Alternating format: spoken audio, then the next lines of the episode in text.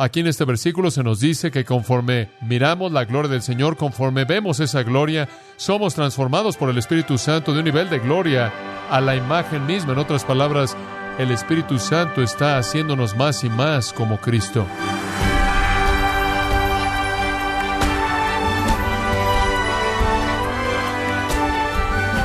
Le damos la más cordial bienvenida a esta edición de Gracia a vosotros con el pastor John MacArthur. El antiguo pacto, aun cuando demostraba la gloria de Dios, fue descrito por Pablo como un ministerio de muerte al presentar la muerte como resultado del pecado. Sin embargo, ¿de qué manera podemos hallar esperanza en el nuevo pacto? El día de hoy, el pastor John MacArthur, en la voz del pastor Luis Contreras, nos enseñará cómo es que el nuevo pacto promete conformarnos completamente a la gloria de Cristo en la serie Un mejor camino en gracia a vosotros. Los creyentes del Antiguo Testamento fueron regenerados, fueron nacidos de nuevo, fueron hechos nuevos, fueron transformados por el poder de Dios mediante la agencia del Espíritu Santo. Eso debe ser muy obvio. ¿Por qué? Bueno, en primer lugar, todos fueron pecadores miserables. Todos fueron totalmente depravados, sus corazones fueron engañosos y perversos más que todas las cosas. No tenían la capacidad de cambiar, no podían hacer nada para alterar su condición miserable. Entonces todos fueron una humanidad atrapada en esta condición terrible de depravación total incapacidad. No podían hacer nada para agradar a Dios. Inclusive su justicia era qué? Trapos de inmundicia. Ahora, ¿cómo por sí solo van a comenzar a amar a Dios, agradar a Dios, odiar el pecado, servir a Dios y adorar a Dios? No puede pasar. No puede pasar son trapos de inmundicia. Tienen que ser regenerados. También vimos en el Antiguo Testamento que el Espíritu Santo convence de pecado. Ahí, desde Génesis 6, el Espíritu Santo está luchando con los hombres. También vimos en el Antiguo Testamento que los creyentes amaban a Dios. Amaban su palabra. Lea el Salmo 119, o cuánto amo yo tu ley. Eso no es verdad de alguien que no ha sido transformado. Fueron transformados a amar a Dios, fueron transformados para amar y obedecer la palabra, fueron transformados para odiar el pecado. Esa fue la obra del Espíritu Santo. Fueron regenerados, personas que nacieron de nuevo. Fueron personas transformadas, así como nosotros. No hay duda acerca de eso. De otra manera, no habrían tenido nunca la capacidad humanamente de cambiar. Dios tuvo que cambiarlos. Piénselo en esta manera. Hebreos capítulo 11, usted tiene a todos estos héroes de la fe, comenzando con Abraham y en adelante. Todos esos son héroes de la fe y son ejemplos todos ellos para nosotros, para saber cómo vivir la vida de fe. Estamos rodeados por una nube de testigos dando testimonio del poder de una vida de fe, y todos son creyentes del Antiguo Testamento, son nuestros modelos. Abraham es el padre de nuestra fe. Abraham fue un hombre regenerado. Cerramos la última vez en Juan 3. Permítame llevarlo ahí y tocar esto ligeramente en Juan 3, en la conversación de Jesús con Nicodemo. Ahora recuerde que Jesús no ha muerto aún. No ha habido todavía una resurrección. No hay Pentecostés, el Espíritu Santo no ha venido, la iglesia no ha sido formada. Entonces lo que usted tiene aquí es una conversación del Antiguo Testamento antiguo pacto, el nuevo pacto fue ratificado en la sangre de Cristo, su sangre no ha sido derramada todavía, entonces el nuevo pacto no está en vigor todavía, entonces usted tiene condiciones del antiguo pacto. Y Jesús le dice a Nicodemo, este gobernante de los judíos, de cierto, de cierto te digo en el versículo 3, a menos de que un hombre nazca de nuevo, no puede ver el reino de Dios. Y ese es un principio estático en el plan redentor de Dios. Tú no entras a mi reino a menos de que sea regenerado. Esto no es algo que sucedió después de Pentecostés, esto es mucho antes. Esto es antes de que Jesús inclusive muriera. Esto está en términos de la era del antiguo pacto. Él además dice en el versículo 6, lo que es nacido del Espíritu, Espíritu es. Y después al final del versículo 8, habla de alguien que es nacido del Espíritu. El Espíritu es el agente de esta regeneración.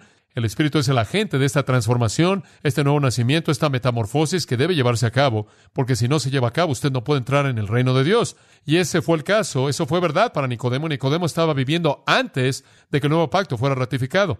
Entonces, cuando usted dice, bueno, ¿qué es lo que el Espíritu Santo hizo con respecto a la vida de un creyente en el Antiguo Testamento? Le voy a decir lo que hizo. En primer lugar, él proveyó la revelación de la verdad, porque el Espíritu Santo estuvo detrás de la revelación de la verdad que el creyente pudiera creer. Después el Espíritu Santo convencía de pecado. Después el Espíritu Santo transformaba a la persona y capacitaba a esa persona para que fuera obediente a Dios, para amarlo, para odiar el pecado. Además, voy a llevarlo un paso más allá. Yo creo que el Espíritu Santo mantenía a los creyentes en el Antiguo Testamento, así como Él mantiene o los guarda ahora. Usted no podía salvarse a sí mismo. ¿Quiere saber algo? Usted no podría mantenerse a usted mismo salvo tampoco. Usted es guardado por su poder, y eso tendría que haber sido el caso también en el Antiguo Testamento. Yo creo que el Espíritu Santo regeneró y preservó a todo creyente elegido. Fue Él quien operó en sus corazones. Tomé a Sansón, quien cayó en el pecado profundo, profundo con Dalila. ¿Cómo es que él terminó de manera tan triunfal? Le voy a decir cómo, porque él fue guardado por el Espíritu. En medio de toda esa iniquidad, Dios nunca abandonó a ese hombre. Él dependió del Espíritu. ¿Pudo haberse mantenido a sí mismo en la gracia salvadora? No, así como él no pudo haberse colocado ahí. ¿Se acuerda usted de lo que David dijo cuando realmente estaba derramando su corazón en el dolor de su propia confesión en el Salmo 51 al confesar el pecado de asesinar a Urias y al tener una relación con su esposa Betsabé? ¿Se acuerda lo que él dijo? Crea en mí un corazón limpio, oh Dios, y renueva un espíritu recto dentro de mí. ¿Qué estaba pidiendo? Él estaba pidiendo intervención divina en su vida. Estaba pidiendo un lavamiento y limpieza. Él no dijo, Señor, esto es difícil, y ella era guapa, pero voy a hacer mi máximo esfuerzo. Voy a hacer mi máximo esfuerzo y voy a tratar de resistir la próxima vez. Él no dependía de sí mismo. Él sabía dónde estaba la única fuente de limpieza y fortaleza vendría, y ese era Dios. Crea en mí, oh Dios, un corazón limpio. Si no lo haces, no lo puedo hacer. Él sabía pureza, santidad, santificación, preservación. Todo esto es la obra del Espíritu Santo, en su totalidad. Permítame darle otra ilustración que quizás no la haya visto y nunca ha pensado en ella. Observe Lucas 8. Pero simplemente me impactó esta semana. No sé si había pensado en esto, pero conforme estaba leyendo a lo largo de Mateo y a lo largo de Lucas, para ver si podía encontrar alguna referencia al Espíritu Santo, me encontré con Lucas 8:15. Y fue un versículo bastante sorprendente cuando lo leí en el contexto de la obra del Espíritu Santo. Es acerca de el sembrador y la semilla. ¿Se acuerda de eso? Y dice esto. Y la semilla en la buena tierra. Estos son los que han oído la palabra en un corazón honesto y bueno, y se aferran a ella y dan fruto con perseverancia. Y yo pensé, ahora, ¿quiénes son esas personas? Estos son los que han oído la palabra con un corazón bueno y honesto. ¿Quiénes son ellos? Ahora usted recordará que el sembrador salió a sembrar y parte de la semilla cayó en suelo pedregoso y parte cayó en suelo con espinas y parte cayó en suelo duro y no dio fruto. Pero parte de la semilla cayó en tierra buena. ¿Se acuerda de eso? Y la semilla es la buena tierra. ¿Qué es la buena tierra? Dice usted, bueno, esa es la tierra, aquí está. ¿Qué es lo que la tierra representa? El corazón humano, ¿verdad? El corazón humano. Duro, lleno de preocupaciones mundanas o no dispuesto a sufrir. Entonces, ¿quién tiene un corazón bueno? ¿Hay un segmento de la humanidad que simplemente tiene corazones buenos? No creo. El corazón es qué? Engañoso y perverso. No hay quien haga el bien, no hay ni siquiera uno. Todos son miserables, viles. Todos se echaron a perder como leche echada a perder. Veneno de áspides hay debajo de sus labios. No conocen nada más que iniquidad. No existe algo tal como un corazón bueno. No hay nada como eso. No hay nada que exista como un corazón bueno y honesto. ¿Qué es eso? Le voy a decir lo que es. Es un corazón en el que ha operado el Espíritu Santo. Ahí está. Usted tiene que tener a la gente del Espíritu Santo para producir eso. Y los que oyeron la palabra en un corazón preparado, la retienen y dan fruto con perseverancia. ¿Usted cree que hacen eso porque hay algo mejor en ellos que otros? Algunas veces decimos, oh, usted sabe, tal y tal, tiene un buen corazón. Bueno, lo siento. Después de que el Espíritu Santo ha operado en él es un corazón bueno, pero antes de eso no lo es. Entonces, como puede ver, todo esto que leemos en el Antiguo Testamento y a lo largo de los Evangelios con respecto a la salvación asume intervención divina, operación divina. Y esa es la obra del Espíritu Santo.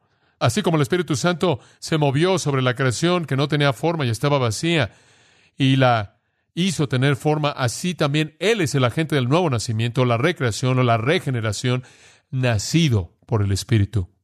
La salvación, como cualquier otra obra espiritual, no es por poder ni por fuerza, sino por mi espíritu, dice el Señor, Zacarías 4:6. Entonces, los santos del Antiguo Testamento experimentaron la obra del Espíritu.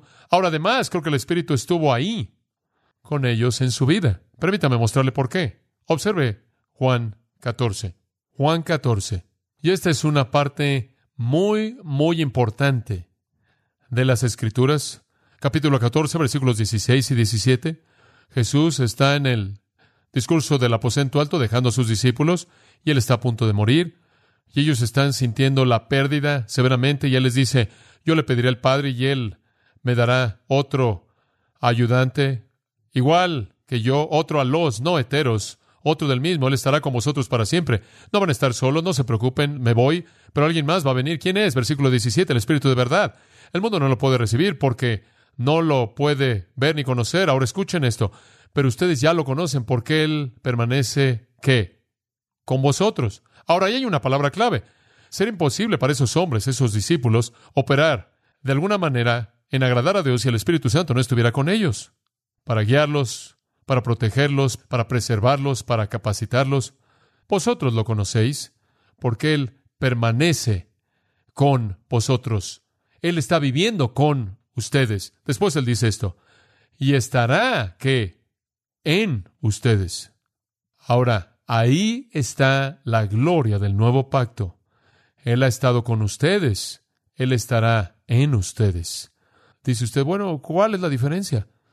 Es difícil para mí entender esto, pero hay una plenitud, hay un grado al que experimentamos el poder y la capacitación del Espíritu de Dios que va más allá de la experiencia de un creyente del antiguo pacto.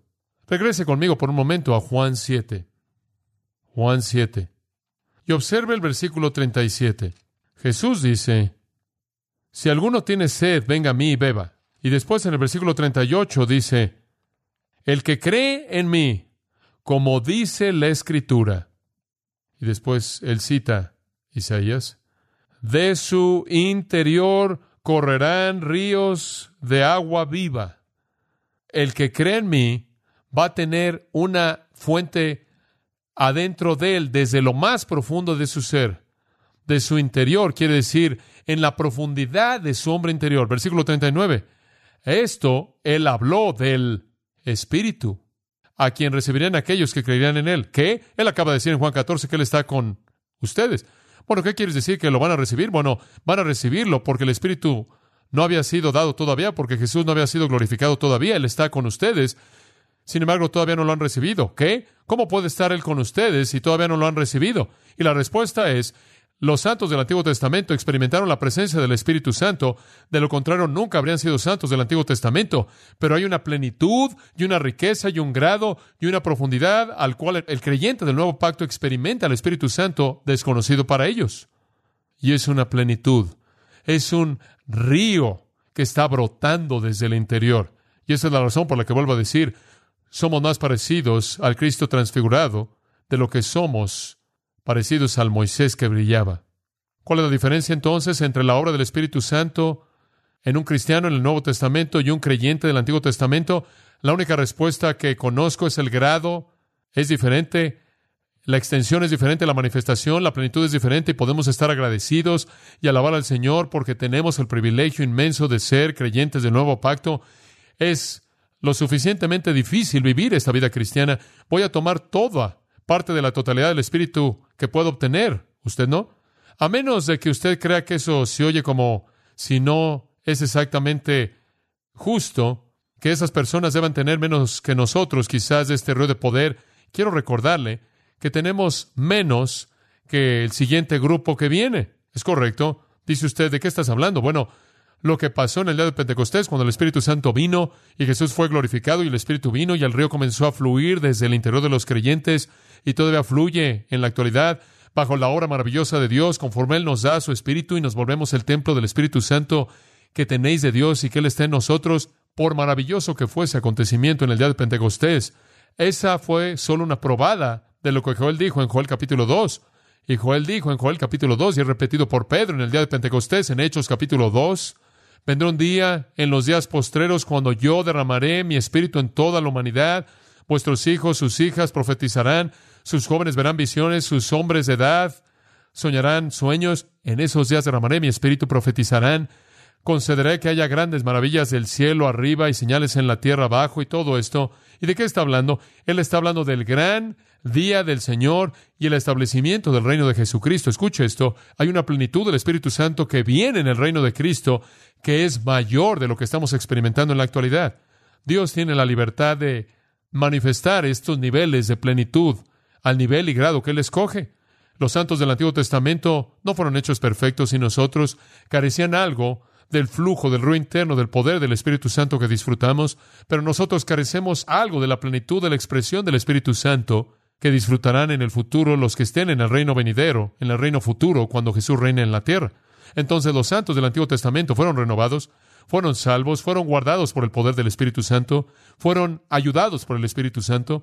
Él estuvo ahí con ellos, motivándolos hacia el amor y a la obediencia y a un odio del pecado.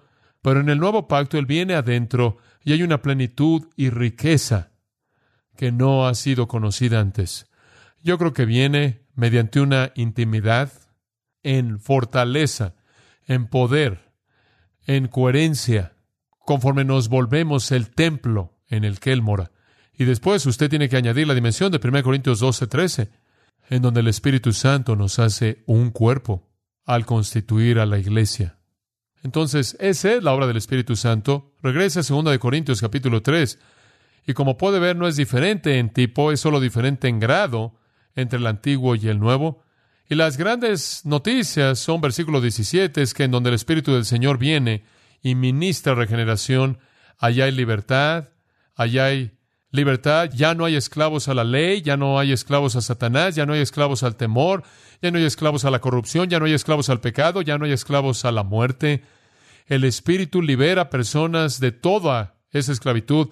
Y le digo que el Dios que dio la ley no dio la ley para condenar a hombres, Él dio la ley para llevar a los hombres al hecho de que necesitaban un Salvador para que pudieran venir a su provisión en el nuevo pacto. Mismo Dios, por su Espíritu, revelando el antiguo pacto, Él reveló la libertad y la liberación que viene del nuevo pacto. Eso nos lleva entonces al último punto. Finalmente llegamos al versículo 18, parte de lo cual ya explicamos. El nuevo pacto es superior porque da vida, provee justicia, es permanente, tiene esperanza, es claro, se centra en Cristo y es capacitado por el Espíritu. Finalmente, el nuevo pacto es transformador. Es transformador. Es transformador de una manera maravillosa. Cuando el velo es quitado, Cristo es visto. Capítulo 4, versículo 6. Vemos la gloria de Dios revelada en la faz de Jesucristo. Cuando eso sucede, somos transformados. Veamos el versículo 18. Nosotros todos, no solo un hombre, no solo Moisés, sino todos, nosotros todos, mirando a cara descubierta como en un espejo la gloria del Señor, somos transformados. Una vez que usted ve a Cristo y ve la gloria de Dios revelada en Cristo, eso es lo que el capítulo 4, versículo 6 está diciendo. Dios ha revelado su gloria en la faz de Cristo y una vez que ve la faz de Cristo y usted ve la gloria brillante de Dios, esto es todo lo que Dios es, es revelado en Cristo una vez que ve que Cristo es Dios y Dios es revelado en Él. Una vez que lo ve por quién es Él, eso está hablando de salvación. Una vez que el velo es quitado y usted ve tan claramente como si usted estuviera viendo en un espejo que está enfrente de sus ojos sin ninguna obstrucción, y usted ve la gloria del Señor, un proceso de transformación se lleva a cabo. Metamorfo es la palabra, una acción de transformación continua, progresiva. ¿Y en qué somos transformados? En la misma imagen, que en la imagen de la gloria de Dios, la imagen de la gloria de Dios revelada en la faz de Jesucristo. ¿Qué significa? Continuamente estamos siendo transformados a semejanza de Cristo continuamente siendo transformados a semejanza de Cristo, moviéndonos de un nivel de gloria a otro nivel, a otro nivel, a otro nivel, a otro nivel. Eso simplemente está hablando de santificación progresiva. Lo opuesto a la gloria sobre el rostro de Moisés, la cual estaba decreciendo, decreciendo, decreciendo, decreciendo. Como creyentes del nuevo pacto, la gloria está incrementándose, incrementándose, incrementándose. No es una gloria que se desvanece, es una gloria brillante que se va incrementando. Vamos, como dice el Salmo 84, 7, de fortaleza, fortaleza, fortaleza, fortaleza. ¿Y quién está haciendo eso al final del versículo 18? Como por el Espíritu del Señor. El Espíritu es el Espíritu quien nos da libertad de la ley. Él no quiere que regresemos al antiguo pacto. No se enreden otra vez con un yugo de esclavitud. Cristo nos ha hecho libres. Gálatas 5 dice, no regresen. Si regresan a un yugo de esclavitud, han hecho que Cristo no sirva de nada tienen el nuevo pacto, ¿por qué regresar a una gloria que se desvanece, que decrece, cuando puede usted venir al nuevo pacto, ver la gloria de Jesucristo y conforme usted ve su gloria, ser transformado de un nivel de gloria al siguiente? Nada puede tener eso. A los que antes conoció, Él predestinó, a los que predestinó, Él llamó, A los que Él llamó, Él justificó. A los que Él justificó, Él que glorificó. Nada puede detener el proceso. Simplemente estamos moviéndonos de un nivel de gloria al siguiente, de un nivel de manifestar a Cristo al siguiente. Cuando usted es un nuevo cristiano, Cristo es, usted es un poco como Cristo. Él es manifestado un poco en su vida. Oiga, tanto que los paganos, inclusive lo puede llamar cristiano. Lo hacían como un término de burla porque estas personas estaban actuando como Cristo. Y conforme usted crece, Cristo es más y más evidente en su vida. En eso estamos involucrados. En eso estamos involucrados, en santificación progresiva. Esa es la meta de mi vida. Solo quiero moverme de un nivel de gloria al siguiente, más y más como Cristo. ¿Se acuerda de la historia del patito feo? Gran cuento. Él era más grande, más raro y menos atractivo que los otros patos.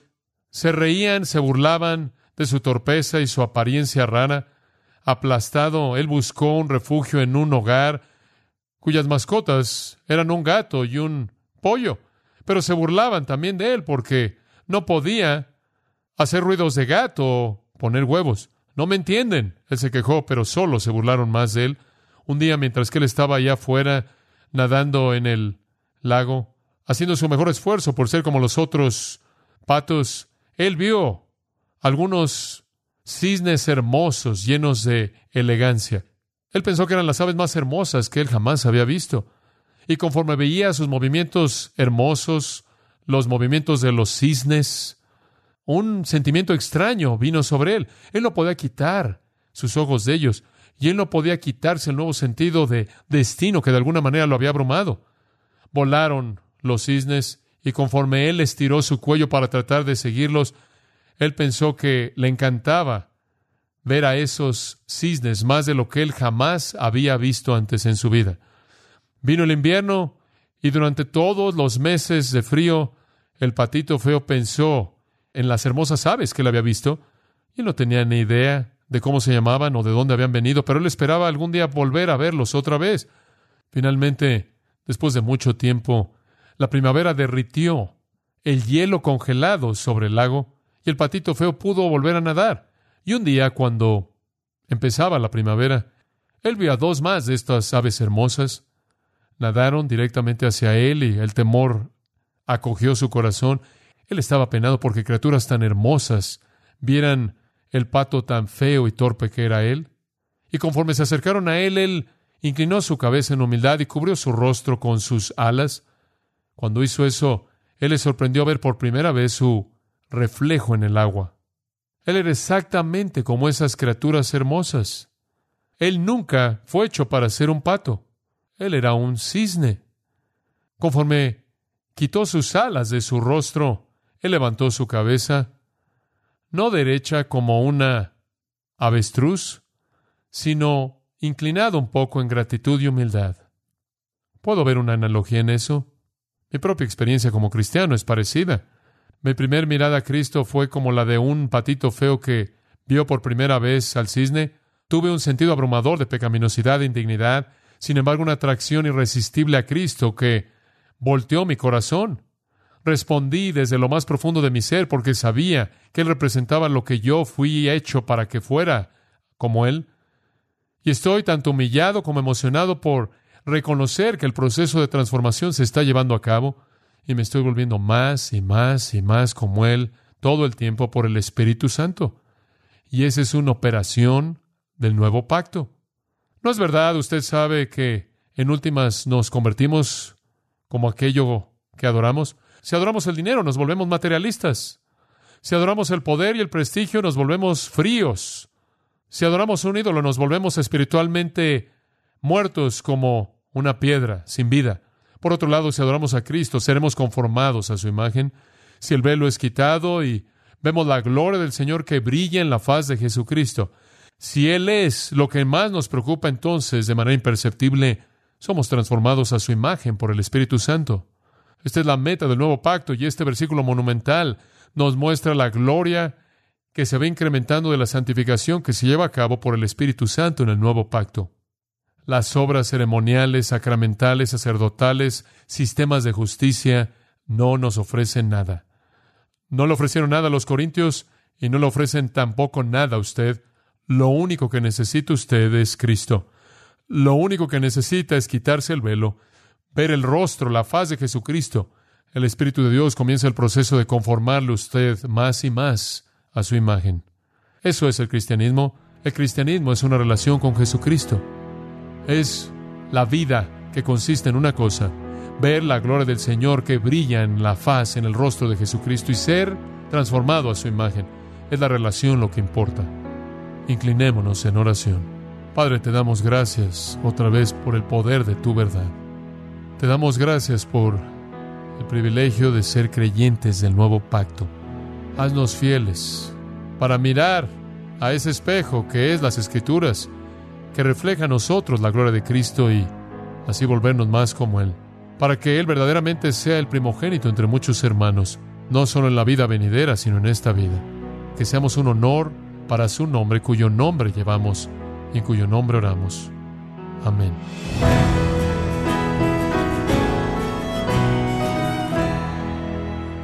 Ha sido el pastor John MacArthur quien ha concluido esta serie titulada Un mejor camino, aquí en gracia a vosotros. Estimado oyente, quiero recomendarle el libro La Última Palabra, en donde John MacArthur afirma por medio de evidencia bíblica que la palabra de Dios como la fuente de crecimiento espiritual es lo que todo creyente necesita. Adquiéralo en la página gracia.org o en su librería cristiana más cercana. Y le recuerdo también que puede descargar todos los sermones de esta serie Un mejor camino, así como todos aquellos que he escuchado en días, semanas o meses anteriores, animándole a leer artículos relevantes en nuestra sección de blogs, ambos en gracia.org. Si tiene alguna pregunta o desea conocer más de nuestro ministerio, como son todos los libros del pastor John MacArthur en español, o los sermones en CD que también usted puede adquirir, escríbanos y por favor mencione la estación de radio por medio de la cual usted nos escucha en gracia a vosotros. Es importante conocer no solo el país y ciudad de donde usted nos escucha, sino también la radio. Para quienes contactan nuestro ministerio por primera vez, pueden solicitar una copia del mensaje de promoción sin costo alguno, un mensaje por oyente únicamente. Si usted vive en los Estados Unidos o Puerto Rico, escríbanos a Gracia Vosotros, P.O. Box 4000, Panorama City, California 91412. O puede escribirnos a través del siguiente correo electrónico radio arroba gracia punto org. Bueno, en nombre de John MacArthur y el personal de este organismo, queremos darle las gracias por su tiempo y sintonía y queremos pedirle que no deje de orar por este ministerio, como también por la estación de radio por la cual usted nos escucha de lunes a viernes. Este es su amigo Miguel Contreras, invitándole a sintonizar nuestra próxima edición para que juntos continuemos desatando la verdad de Dios un versículo a la vez. No se lo pierda, aquí en Gracia a Vosotros.